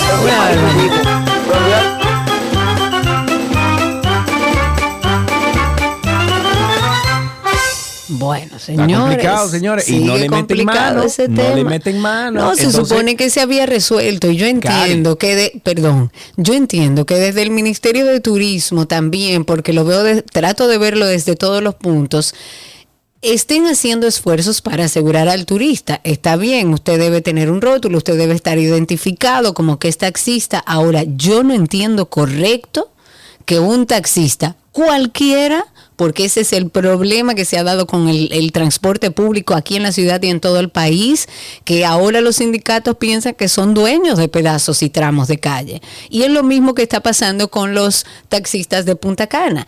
Tiene que haber una forma en la que todos puedan hacer su trabajo de manera identificada y de manera segura, pero no puede ser este abuso. Y No, si no, no, es real que hay un coronel cobrando 50 mil pesos cada vez que hay una situación como esta, es un agravante todavía peor. Y no solamente eso, sino que un taxista, por ejemplo, que recoja, que me ha pasado a mí mismo, que yo he pagado dinero para que me traigan, por ejemplo, al aeropuerto de, qué sé yo, de Puerto Plata, o que me lleven al aeropuerto de Punta Cana desde Santo Domingo. O sea, hay un sinnúmero de, de, de situaciones y escenarios que se pueden presentar.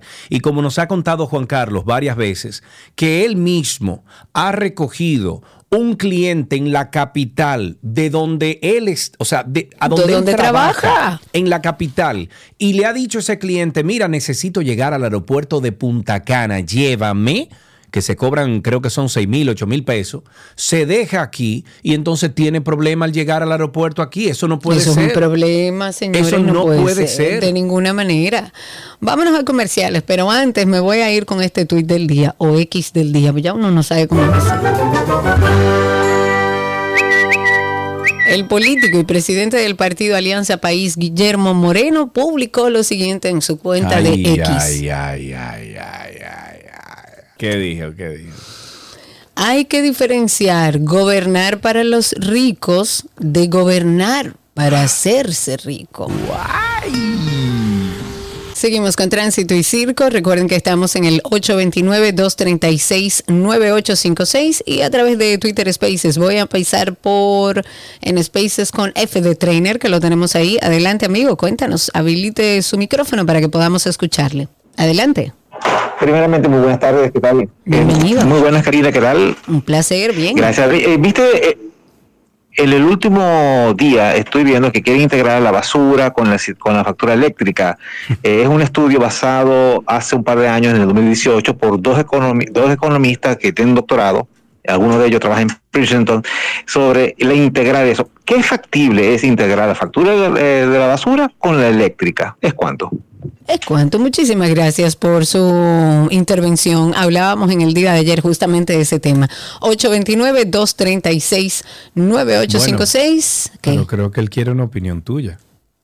Mm, Bueno, lo que pasa es que ayer lo comentábamos y yo decía que sí, que lo pueden integrar. Se estableció a través de un estudio que haga, supuestamente iba a ser mucho más efectivo eh, hacer esto de manera electrónica. Estoy de acuerdo, pero también hay que revisar el servicio que se le está ofreciendo a la ciudadanía antes de hablar de que hay que pagar.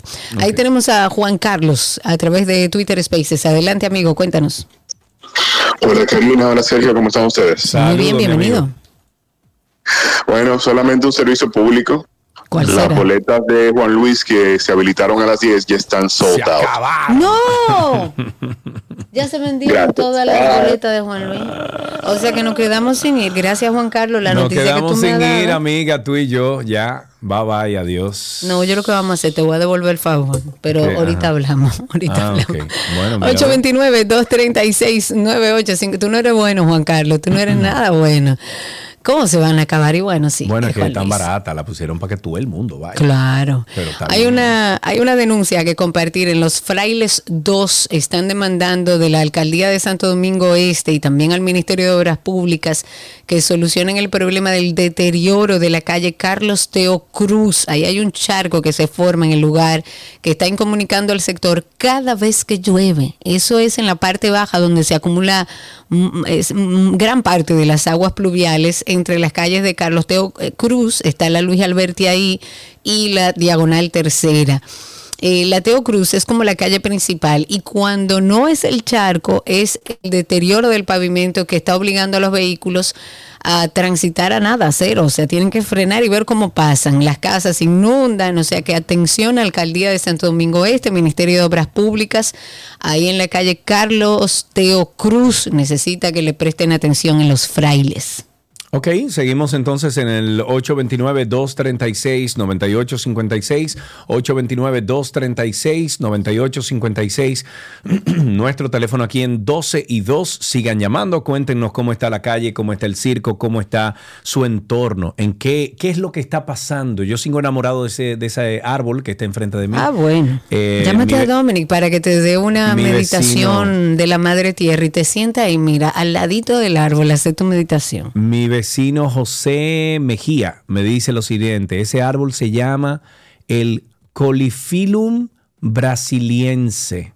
Colifilum brasiliense, llamado comúnmente guanandi, guanandi, calambuco, palomaría en Panamá, lagarto caspi en Perú. Estoy enamorado de ese árbol que está enfrente. de mí. Ok, ok, Yes. muy bien. Sigan llamando 829-236-9856, nuestro teléfono aquí en 12 y 2. Cuéntenos cómo está la calle, el tránsito y el circo. Me voy para Twitter Spaces, que tengo ahí a Stanley. Stanley. Eh, vamos a darle un momentito para que se conecte y vamos, ahí está. Stanley, habilita tu micrófono y te escuchamos al aire. Cuéntanos. Stanley Petit. Adelante, Stanley. No, no lo tenemos. 829. Ahora sí, Ahora, cuéntanos. ¿me escucha? Sí, ¿me escucha? Adelante. ¿Aló? Ok, um, ¿cómo están? ¿Todo bien? Me alegro, me alegro. Um, yo estoy hablando por, con relación a Punta Cana, cuando uno va allá. Por ejemplo, yo vivo en Santo Domingo, pero yo tengo unos familiares que viven en Estados Unidos y mayormente, y en Canadá, mayormente cuando vienen, se, de- se quedan en el aeropuerto de Punta Cana. Parece que el boleto le sale más económico. Sí, sale más económico porque lo compran por paquete. Exactamente. Entonces, lo que digo es lo siguiente, mayormente yo voy a buscarlos. Según lo que he estado escuchando, ya no se va a poder. O sea, si voy a buscarlo, voy a tener un problema que... Te no van a meter preso, hermano. Te van a meter Eh, preso. el cuidado. problema, que no Eso se es, entiende nada. Ese es el problema, que uno no sabe ahora si puede uno hasta dejar a un familiar en el aeropuerto Punta Cana. Dos llamaditas, o en cualquier hotel, eh, ojo. Eh, tenemos dos llamaditas. Tenemos primero, creo que tengo aquí a Rafael. Buenas tardes, Rafael, adelante. Hola Sergio, ¿cómo estás? ¿Cómo te sientes? Aquí con mi hija, la fui a buscar al colegio. Y mi hija, la verdad, encantada contigo, porque le encanta como tú produces el inglés y Ah, como pues habla bien. también Karina. Ella es modelo, déjame decirte, y tiene siete coronas. Mi, eh, mi amor, saludos por favor a Sergio. Hola, Sergio. Hola, ¿cómo estás? ¿Cómo te llamas? Ashley. Ashley, muchísimas gracias por escuchar el programa. Parece que eh, tu papá siempre lo escuchaba y bueno, se te pegó a ti el programa, pero nos encanta que estés en sintonía con nosotros. O sea que te mando un fuerte abrazo desde aquí, desde 12 y 2. Ahí tenemos otra llamadita, tenemos en la línea, déjame ver, eh, Alan, yo no sé. eh, bueno, se cayó esa llamada como quiera. 829-236-9856. 829-236-9856. Nuestro teléfono aquí en 12 y 2. Y a través de Twitter Spaces. Cuéntenos cómo está la calle, el tránsito y el circo. Comentar que como una forma de manifestar su descontento ante los supuestos retrasos de pago salarial, la intendente de los bomberos en San Pedro de Macorís protestó por esta situación encima de uno de los camiones que fueron trasladados ahí a las afueras del ayuntamiento. Según estuvieron denunciando estos rescatistas, desde aproximadamente cinco meses para acá no reciben ni disfrutan del incentivo complementario de su salario. Y a través de algunos videos que están circulando ya en las redes sociales, uno puede ver ahí cómo los camiones pasan por las calles con las sirenas encendidas como si fueran a atender una emergencia. La jefa del cuerpo de bo- de bomberos se subió encima de uno de los camiones manifestando su indignación y la verdad es que llama a tristeza ver cómo em, después de todos estos siniestros y de todos los fuegos que hemos tenido y ver cómo trabajan con las uñas los bomberos, estemos escuchando reclamos como este, que desde el gobierno se cumplan los reclamos de los bomberos que hacen un trabajo extraordinario y ojalá también se le dé todos los recursos que necesitan, porque han hecho un trabajo con las últimas situaciones que se han presentado inhumano, inhumano, y han estado ahí para salvar vidas. Ahí tenemos dos llamaditas. Tenemos primero a Raúl, nuestro amigo Raúl. Adelante, Raúl. Sí, buenas tardes, Sergio y Karina. Eh, Saludos, primero, que no pude comunicarme en el transcurso de los días, pero yo también me adhiero a felicitar a- al Ministerio de Cultura por la Feria del Libro, porque fue un evento muy organizado, muy limpio, no había ese escándalo, no estaban los vendepucas, los vende comida chatarra, regalos por todos lados, no había tampoco urbanos ahí peleándose, porque a mí me tocó una feria donde dos, dos integrantes de vamos a decir, dos facciones que, que siguen a- a artistas urbanos se fueron a una pelea. Eso es como que si fuéramos en música, como que los fanáticos de José José y los de Camilo Sesto se embrujaran en una pelea.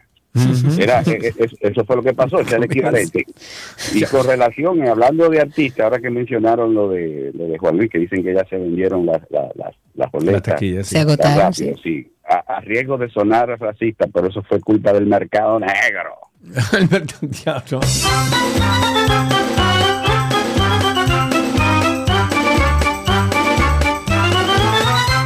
Francisco, buenas tardes. Adelante. Buenas tardes, buenas tardes, Sergio, y buenas tardes, Karina. Saludos, mi amigo. Lo de Cuéntanos. Punta Cana es tierra de nadie, A ver. tierra de nadie. Eso me perdonen el término que voy a utilizar, por eso ahora mismo diablo. Que si las autoridades, si las autoridades no entran a corregir, eh, óyeme, es un desastre que hay. Yo quisiera que ustedes fueran con su cámara oculta, que ustedes fueran con el ojo visor, que ustedes vieran. Pero ¿dónde, dónde, dónde voy? ¿Dónde voy? Que yo vivo aquí, dime, para tirarme ahí cámara oculta, como dices. tú. Bueno, al, al aeropuerto, a los al hoteles. aeropuerto, ve al aeropuerto y anda, anda a Punta Cana, anda a Punta Cana, que tú ves el desastre que hay, el desorden que hay. Nosotros que andamos a diario, a diario, vemos el desorden que hay.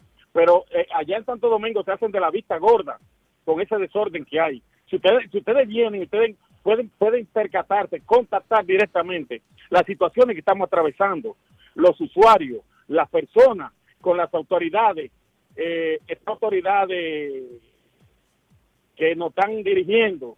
Oye, es un caos. Si es con los haitianos, un caos. Si es con nosotros los mexicanos, un caos. Politur, el Politur tiene que ver con todo en la zona de Punta Cana, con todo, todo viene por haber.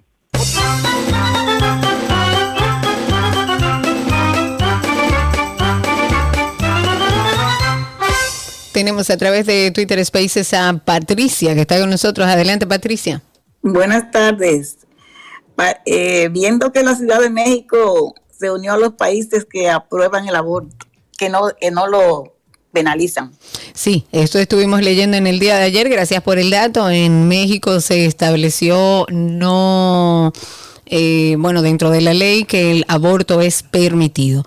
Hasta aquí dejamos entonces tránsito y circo. Gracias a todos los que llamaron. Recuerden que seguimos a través de nuestras redes, arroba 12 y 2. Antes de mencionar que mm, algo que me enviaron y que la verdad eh, me da mucha tristeza si es así.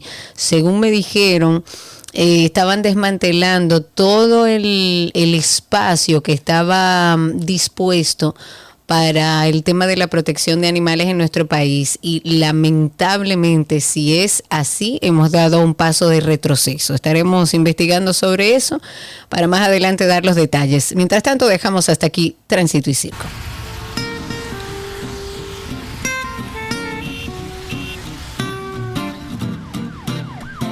Todo lo que quieres está en 12 y 2.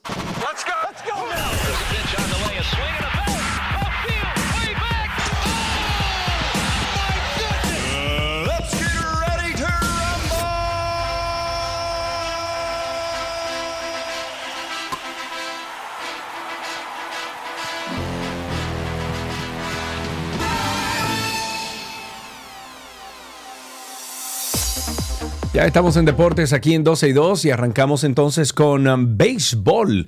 Los dominicanos David Ortiz, Adrián Beltré y Manny Ramírez, el puertorriqueño Carlos Beltrán y el venezolano Bob Abreu han sido elegidos para formar parte de la décima clase al Salón de la Fama del Béisbol Latino.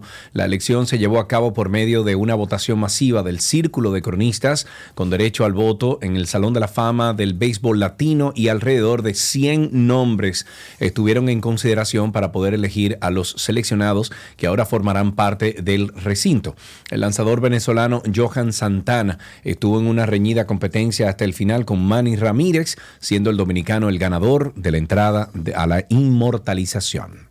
En básquetbol, Luka Doncic se la pasó discutiendo con los árbitros durante su juego de ayer y por esta razón este astro estuvo ausente en los últimos minutos, facilitando de esa manera que Canadá se clasificara a las semifinales del Mundial de Baloncesto FIBA 2023. Doncic aportó 26 puntos para Eslovenia, pero esta estrella de los Dallas Mavericks fue expulsado con 6.37 por jugar tras recibir su segunda falta técnica del juego, us. Por reproches a los árbitros. Eslovenia perdía por 15 unidades en ese momento, logró acercarse a 9 tras la expulsión, pero fue insuficiente.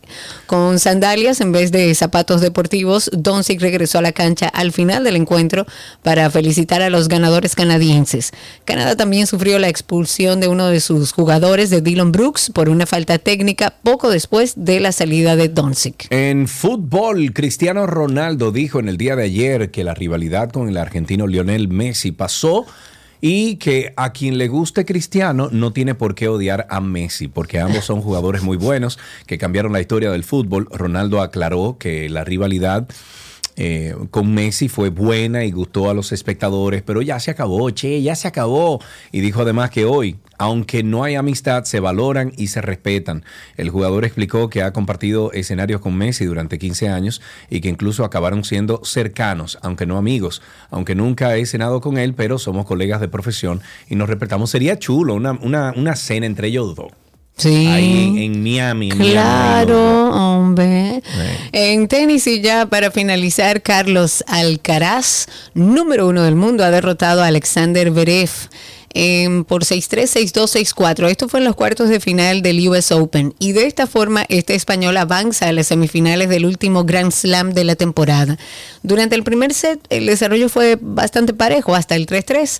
Luego de salvar dos breaks point en contra, este murciano mantuvo su servicio, quebró en el siguiente y se colocó 5-3. Posteriormente, con un juego cómodo, mantuvo su servicio para quedarse con el primer parcial. Y en la segunda manga se mantuvo el mismo panorama que en el final de la primera. Alcaraz estuvo mucho más firme, mientras que Brev cada vez se mostraba con menos movilidad, probablemente producto de las altas temperaturas y el desgaste que tuvo en un compromiso anterior. Siempre invitándoles a todos ustedes a que nos acompañen en Karina y Sergio After Dark. Ahí tenemos más de 95 episodios espe- esperando por cada uno de ustedes. Porque también se tiende, como con la ansiedad y la depresión, a hablar de este tema como de manera alegre, como, ay, ese, ese tipo es medio bipolar o esa tipa es medio bipolar. Y el papel de la familia es muy importante porque estos pacientes no tienden a hacerse conscientes de que les pasa algo, porque lo único que cambia es su humor. Tenía sentimientos de inferioridad, de inutilidad, sentimientos de fracaso, mucha soledad. Eso da mucha soledad, independientemente de la gente que tengas al alrededor. Además, estamos hablando de un trastorno, una enfermedad mental que afecta a muchísima gente. Lo primero es que se acerquen desde la parte de la empatía, no diciendo tú tienes un problema y necesitas ayuda, no, me preocupas. Me recuerdo hoy que a mi mamá yo le dije, mami, siento miedo de la vida. La semana pasada o el primer episodio de esta serie arrancamos con salud mental hablando de los trastornos de la ansiedad y hoy continuamos con la bipolaridad. Karina y Sergio, After Dark. Búsquenos, señores, en Google. Usted pone Karina y Sergio After Dark ahí y únase a esta familia de Karina y Sergio After Dark. Hasta aquí, estas noticias del mundo deportivo.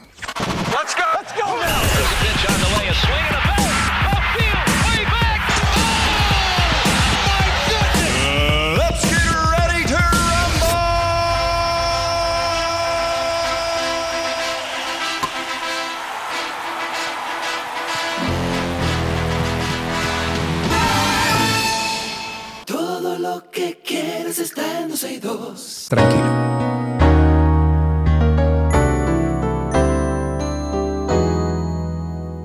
Estamos en nuestro segmento de medicina. La doctora Yori Roque está con nosotros. Ella es infectóloga internista del Hospital Metropolitano de Santiago. Hola, Doc, ¿cómo está? Yo estoy muy bien por aquí. ¿Ustedes cómo van?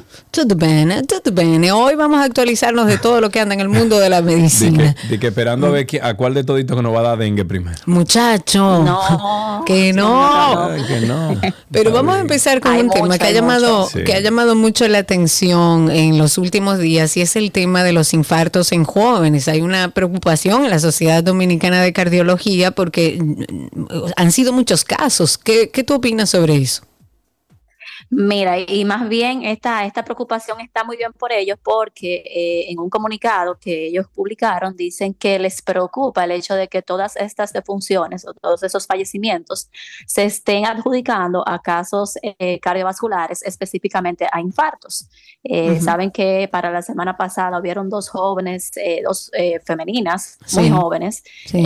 que se, se presumió que, que eran por infarto, incluso alguien que, que falleció en Perú, alguien eh, muy relacionado a un político que también se cree que fue por un infarto. Ujú. Eh, y eh, lo importante es, ellos hacían el- hacen el llamado, pues porque obviamente hay muchas cosas que investigar. Aquí hemos hablado antes de, por ejemplo, mencionamos hace unas semanas sobre el evento sucedido con el hijo de, de LeBron James. Sí. Y estaba yo diciendo, mira, aprendí algo nuevo, porque eh, en este caso lo que, se, lo que sucedió fue más bien un arresto cardíaco, que es una situación diferente a lo que es un infarto y más común así en jóvenes. Entonces es bueno, como dice la Sociedad Dominicana de Cardiología, de que se hagan los levantamientos del lugar porque la población está un poco histérica.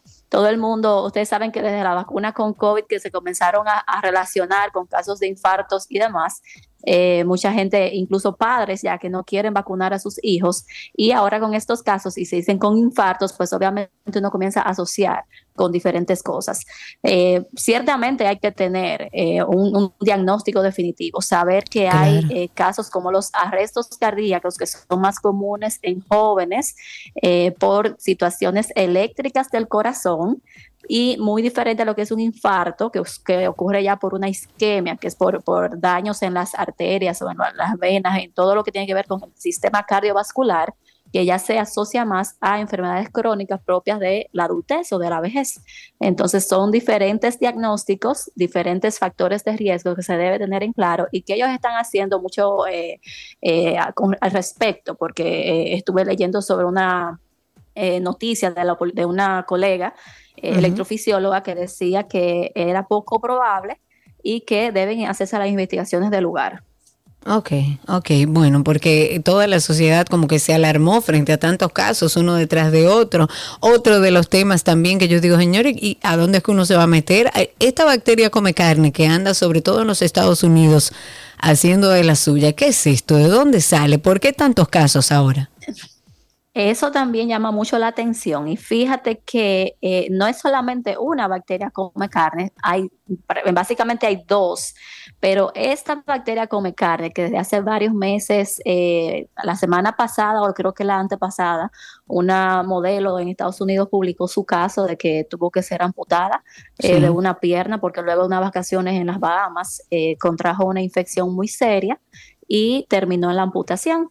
Y ciertamente ahora, eh, este primero de septiembre, en Estados Unidos se hizo la alerta de que esta bacteria Vibrio vulnificus, que es una bacteria causante de infecciones serias que pueden causar incluso la muerte, naturalmente habita en aguas costeras y de estuarios y se ha eh, como que ha aumentado su incidencia de casos asociados a infecciones por esta, por la misma. ujú. Eh, ellos están acostumbrados como a ver casos esporádicos y, y se veían como sobre todo en las áreas costeras, pero sucede que eh, desde 1988 al 2018 ha habido un aumento de ocho veces eh, de los casos reportados en las áreas del norte.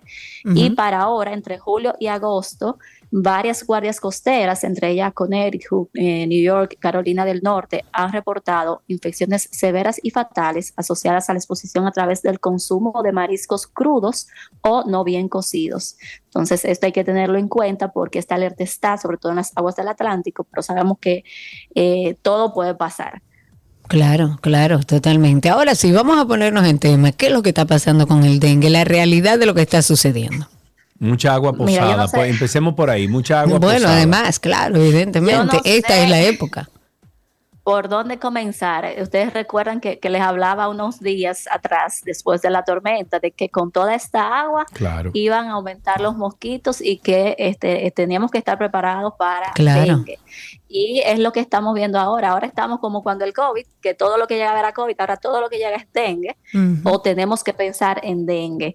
Ayer el Ministerio de Salud Pública anunció que el país se encuentra bajo un brote epidémico de dengue, con casi 6 mil casos sospechados y 44 posibles muertes debidas al dengue. Ojo, muchos niños. Eh, hace varias semanas estamos viendo en, en toda las- la, la prensa que siempre ponen, hay tantos niños eh, admitidos en el Robert Reed, hay tantos niños con dengue, hay esto y lo otro. Y es lo que está sucediendo. Desde la Sociedad Dominicana de Infectología estamos viendo todos los días estos reportes y cada uno de nosotros va comentando qué está sucediendo. Estamos viendo tanto en la consulta como en la emergencia síntomas de, con dengue sin signos de alarmas y con signos de alarma. Voy a aclarar porque todavía mucha gente eh, recuerda lo que es el dengue clásico y dengue hemorrágico. Ya desde hace algunos años la Organización Mundial de la Salud cambió esa nomenclatura y ahora se llama dengue sin signos de alarma, lo que antes eh, conocíamos como dengue clásico, que era la fiebre, el malestar general, eh, la disminución de las plaquetas, pero nada grave y el dengue con signos de alarma que ya involucra lo que es el dolor abdominal severo, un dolor de cabeza muy fuerte, náuseas y vómitos constantes, la disminución importante de las plaquetas y otros signos de sangrado, como por ejemplo sangrado por las encías o por la nariz. Y también algunos trastornos, como por ejemplo, eh, pacientes se ponen como somnoliento y demás, además de acumulación de líquidos que puede ocurrir en el abdomen o en los pulmones. Entonces, la mayoría de los pacientes ahora vienen mucho por la consulta sin signos de alarma y en pocos días vienen entonces con dolor de barriga, que es uno de los signos de alarma. Sobre todo porque quienes tienen más riesgo de hacer estas complicaciones son aquellos que ya han tenido dengue. Recordar también que hay cuatro serotipos diferentes y la persona mientras más veces hace dengue, más riesgo de complicaciones. Entonces hay que saber, hay que estar atento ahora mismo de cualquier caso, o sea, cualquiera, porque mucha gente hace dengue y no sabe que hizo dengue. Claro, ese es cuando el hacemos tema. las pruebas, Claro. ajá, cuando hacemos las pruebas en sangre, decimos, mira, tú tienes evidencia de que hiciste, porque si fue leve, como decía, sin signos de alarma, no necesariamente tú te vas a hacer una prueba de dengue. Claro. Ahora, si vienes con que hiciste dengue antes y haces dengue ahora, sobre todo, que es uno de los serotipos que hace unos cuantos años causó un gran brote también, que es el serotipo 3, que, que hacía muchos, muchos años como que no circulaba en las Américas. Entonces, mucha gente ahora se está enfermando y puede complicarse, y por eso mucha gente ahora incluso está falleciendo. Hay vacunas contra el dengue. Hay vacunas, claro que sí. Eh, este es el tema como que yo vengo como de chismosa, eh, porque sí tenemos, eh, sí tenemos dos vacunas y hace ya varios años que escuchábamos de una, hay una, Sí. la- una de las que está aprobada en, en muchas partes del mundo que se llama Denvaxia. Eh. Por ejemplo, en algunas áreas endémicas como Puerto Rico, en Francia, en Brasil, en Indonesia, Perú, la utilizan. Esta tiene una limitante que es que se aplique en niños entre 9 y 16 años y tienen que haber tenido dengue antes, por lo que explicaba ahora. Eh, si es una persona que no ha tenido dengue, tú lo vacunas, ya que se trata de una, vi- de una vacuna de virus vivos. Eh, si hace una infección después, le va a dar peor.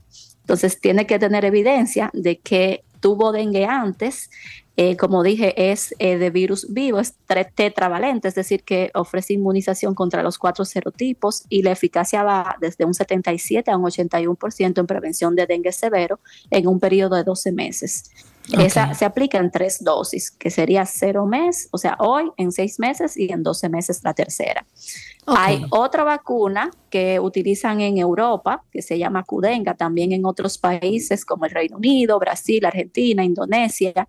Esta eh, no es necesario haber tenido dengue antes, también es tetravalente, o sea, también eh, da inmunidad para los cuatro serotipos y tiene la ventaja de que se aplican solamente dos dosis, la primera y en tres meses la próxima.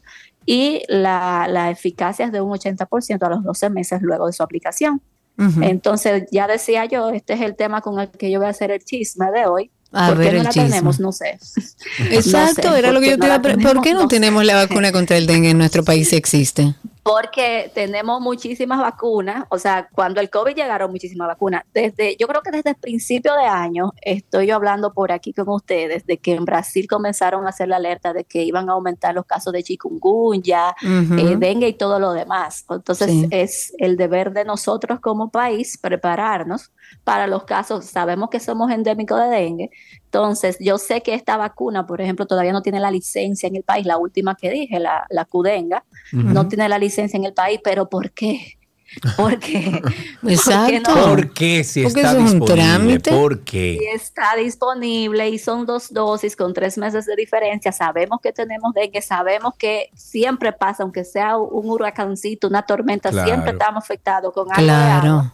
Entonces esto se veía venir, no tenemos que esperar a estar en el medio eh, del brote o que pase ya después el brote eh, para comenzar entonces la campaña de vacunación. Realmente Estoy no- no completamente de acuerdo. Y en una situación como la que estamos, que desde el mismo gobierno ya se ha dicho que es una epidemia lo que hay con el dengue, que nos cuidemos, yo creo que esta conversación tiene que abrirse. Hay que traer esa vacuna a República Dominicana. Conversación no, hay que accionar, cariño. Exacto. Muchísimas gracias, Eh, eh, Doc, por todas las informaciones. Por aquí se le quiere mucho. Ah, Ok, cuídense mucho, eh, mucho repelente, por favor. Sí, eso sí, yo sí compré repelente. Hasta aquí medicina en 12 y 2.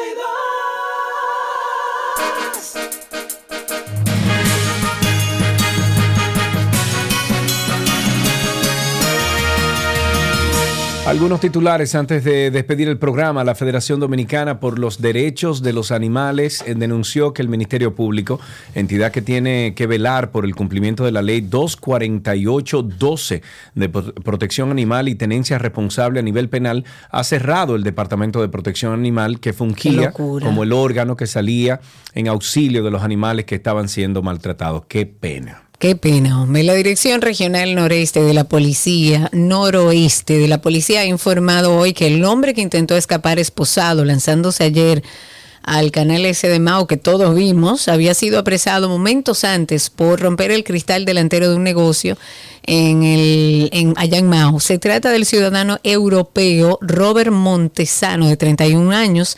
Él reside ahí en ese lugar. Según las autoridades, estaba bajo los efectos del alcohol y de sustancias ilícitas. El presidente de la Federación Dominicana de Municipios y el alcalde de La Vega, Kelvin Cruz, perdón, solicitó a sus colegas alcaldes integrarse de inmediato a las jornadas de eliminación de los criadores del mosquito que produce el dengue desarrolladas por el Ministerio de Salud Pública. La Policía Nacional apresó al presidente del PRM y precandidato alcalde por el Distrito Municipal de Las Galeras Samaná, Rafael Bello, mejor conocido como Pujador. Él está acusado de alegadamente amenazar de muerte a un primo suyo llamado Miguel Bello en una playa de Las Galeras. Y de acuerdo al testimonio ofrecido por Bello Trinidad y que consta en la orden de arresto, se encontraba en una playa de Las Galeras cuando una mujer le tomó una foto y alegadamente se la envió a ese dirigente político. La Policía Nacional apresó, no, negativo. El presidente de la Comisión Permanente de Interior y Policía de la Cámara de Diputados, Edwin Mejía, depositó en el día de ayer ante la Secretaría General Legislativa un proyecto de ley con el que busca sean construidos centros de rehabilitación en todo el país. Y hasta aquí las informaciones actualizadas.